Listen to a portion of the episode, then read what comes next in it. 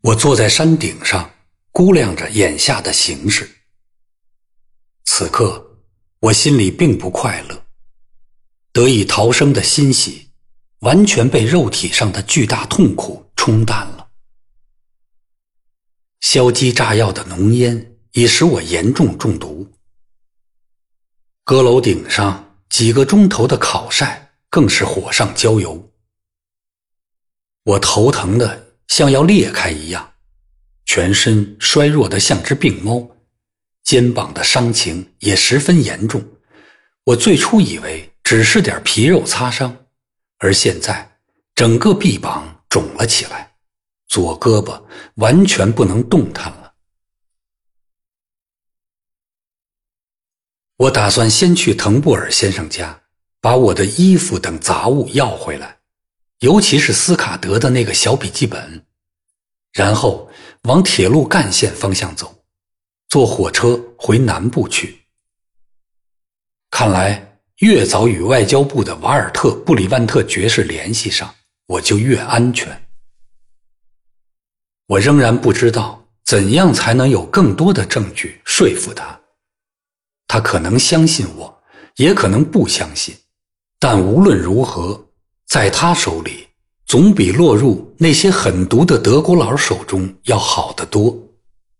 我发现，我开始对英国警方有点好感了。这是一个晴朗的夜晚，满天星光灿烂，路也好找。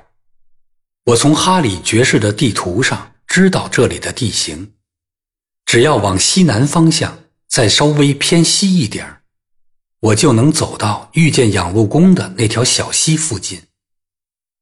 跑了这些日子，我从没注意过地名，但我相信这条小溪一定是特维德河上游的一条支流。估计我离那儿有三十公里左右，也就是说，天亮前我到不了那儿，得停下来在那儿躲过白天。我这副可怕的模样，不能在光天化日下被人看见。我没穿上衣，也没穿背心，既无帽子，又无衬领，裤子也烂得一塌糊涂，手和脸都在爆炸中给熏得漆黑。我猜我的眼睛也十分可怕，充满了血丝。总之，绝不能在大路上。让那些信教的老实乡民看到我的这副样子。天刚破晓，我就到山涧里去洗了把脸，然后找到一个牧羊人的小屋，希望能找点吃的。牧羊人不在家，屋里只有他老婆，方圆十几公里之内就再没有其他人。这女人是个持重的老妇人。也挺有胆量，他看见我，虽然吃了一惊，但马上抄起一把斧头在手，防备我图谋不轨。我赶紧对他说：“我是摔了一跤，才成了现在这个样子。”没说别的。他看我的样子，也知道我病得不轻，就什么也没再问，端给我一碗牛奶，还掺了一点威士忌酒在里面。又让我进屋，在厨房火炉旁坐了一会儿。他说要给我洗一洗肩膀，我因为疼得厉害，没敢叫他碰。我不知道他心里是怎么想我的，是个洗手不干了的盗贼吗？也许是吧，因为接下来，当我为了付他牛奶钱，掏出身上面值最小的一英镑金币的时候，他摇头不收。还说什么哪儿来的钱就回哪儿去吧。我听了，急忙极力的辩解，他才算相信了我的清白。他收了钱，但又回送我一条暖和的苏格兰方格尼披肩，还把她丈夫的一顶旧帽子也一并给了我。他还教我怎么裹披肩，所以当我离开他的小屋时。简直就成了彭斯诗集插图中古代苏格兰人的活样板。但不管怎么说，我身上总算穿上了一点东西了。幸亏有了这个披肩，快到中午时变天了，下起了蒙蒙细雨。在小河湾处，我找到一块悬空的石头，便躲到下面去避雨。岩石下面堆积了一大堆干枯的欧洲蕨，正好躺上去，还算舒服。我便在那里对付着睡觉，一直睡到天黑。醒来时，只觉得浑身酸困僵直，肩膀钻心一样的疼痛。我吃了那老妇人给我的燕麦饼和奶酪，天黑前又起身上路了。那一整晚，我就在山间的泥泞之中跋涉，真是吃尽了苦头。我两次迷了路，几次栽到了泥塘里。摔得鼻青脸肿。本来直线只有十五公里的路程，因为错走了弯路，走了差不多三十公里。走最后一段路时，我已经头昏眼花，只有拼命咬紧牙关，才勉强挺了过来。我敲响滕布尔先生的门时，已经是第二天的清晨，四周晨雾弥漫。站在小屋门口，竟连公路都看不见了。滕布尔先生自己来给我开的门，他人显得很精神，精神的有点出人意料。他打扮得很整齐，穿了一套旧式的但保护得很好的黑西服，胡子刮得很干净，大概是昨晚才刮的。里面还穿了一件白色亚麻硬领，左手拿着本袖珍圣经。他一下子没认出我来。你是什么人？星期天一大早撞到我这里来？我已经忘了日子，原来今天是星期日，难怪他穿得这么整洁。我的头还昏得很厉害。一时不知道怎么回答，不过他马上便认出了我，还看出我生了病。你把我的眼镜带来了吗？他问道。我从裤子口袋中掏出眼镜，交还给他。你是来取你的衣服和背心的吧？他说。进来吧。哦，老弟，你这腿都要不行了，先挺一会儿，我给你找把椅子来。这时，我觉得我的疟疾发作了，我以前得过疟疾，身上留下了病根儿。这阴冷潮湿的一夜，把旧病引发了，加上肩膀的剧痛和炸药毒烟的影响，难受的挺不住了。在迷糊之中，滕布尔先生帮我脱了衣服，让我躺在了厨房墙边的一个橱柜里。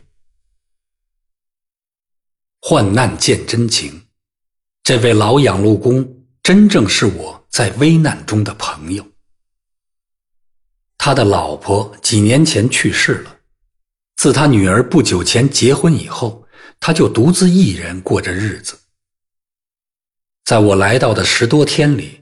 他无怨无悔地担负起了照顾我这个病人的义务。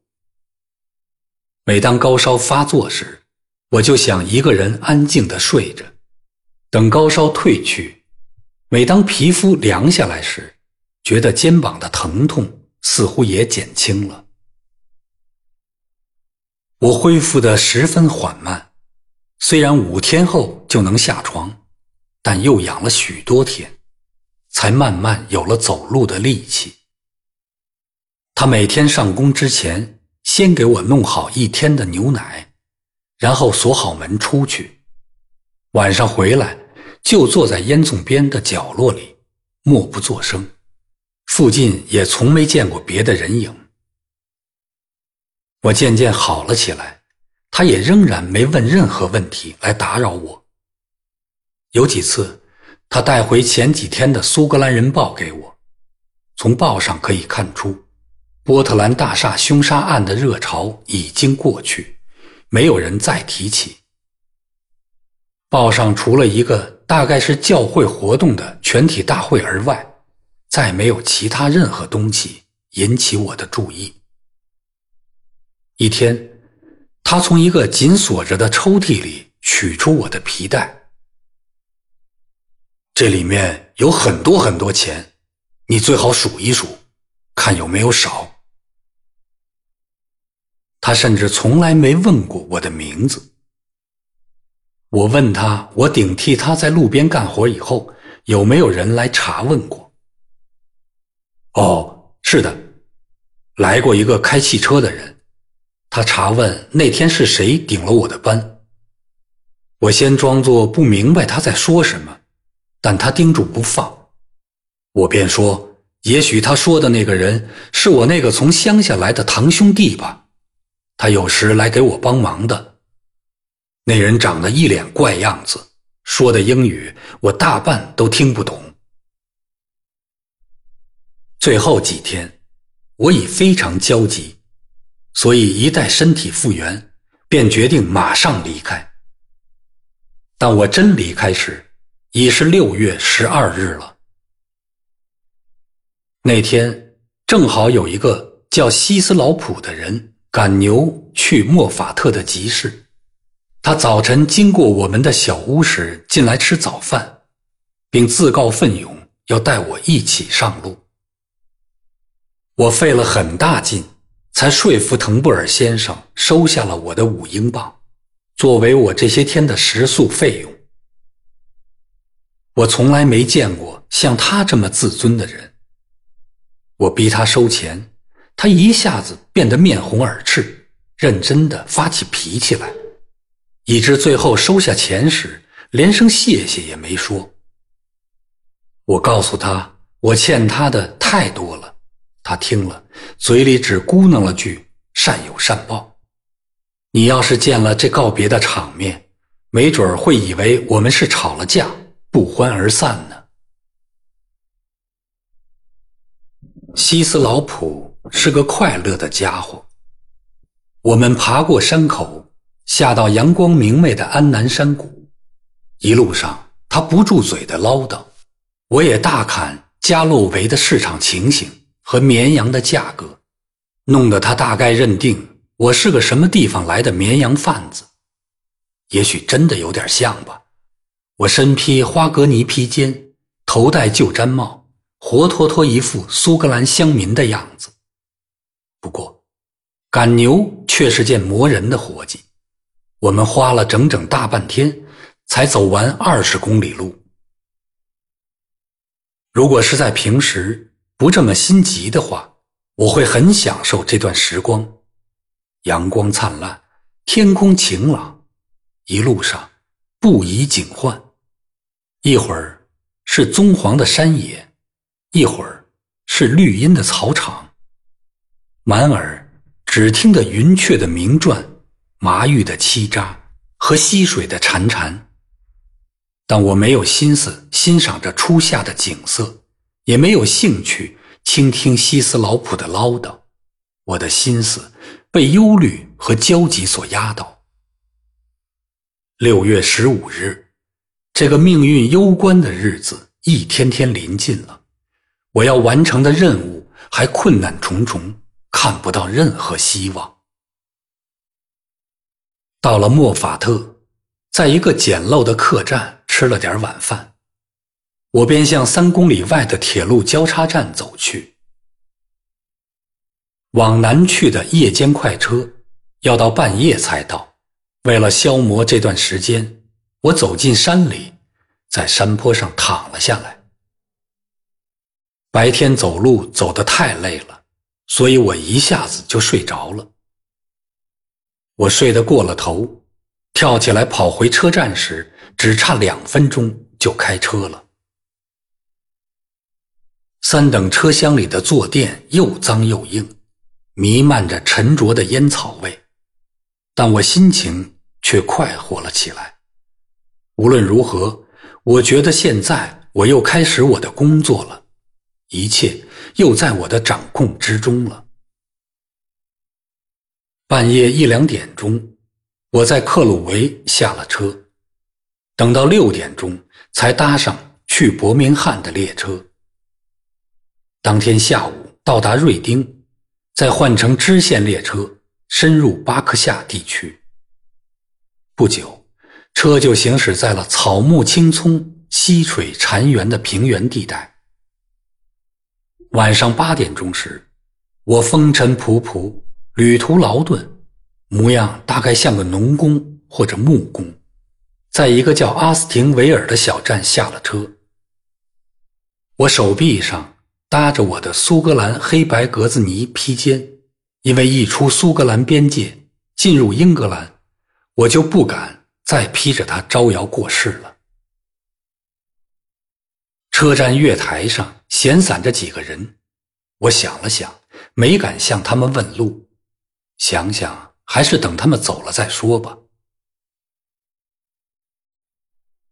我走的这条路，穿过一大片毛榉树林，伸进一个平缓的山谷。从丘陵的绿色山坡上，可以隐约的望见远处的树林。离开苏格兰，进入英格兰之后，到处可见一丛丛的椴树、栗树和丁香。正开放的花团锦簇，空气不再那么干爽凛冽，而变得温润而芳香。不一会儿，我来到了一座桥边，桥下夹岸雪白的水毛亘间，一条清澈的溪水缓缓地流淌。桥前方有一座水磨坊，堰槽上泻下一股清凉的流水，发出悦耳的撞击声。在宜人的暮色中回响，置身在这样的氛围里，我一下子神情怡然，轻松了许多。我望着深绿的树木，情不自禁地打起了口哨，吹出了那首叫做《安妮劳力》的曲子。这时，一个渔夫从水边走上桥来，他一边走近，一边也吹起了口哨。奇怪，难道音乐也有传染性？他吹的竟和我是同一个曲调。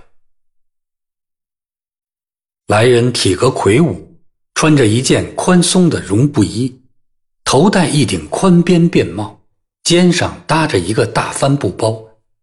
他向我点点头。我想，我从未见过他那么聪明的眼睛，那么和善的面孔。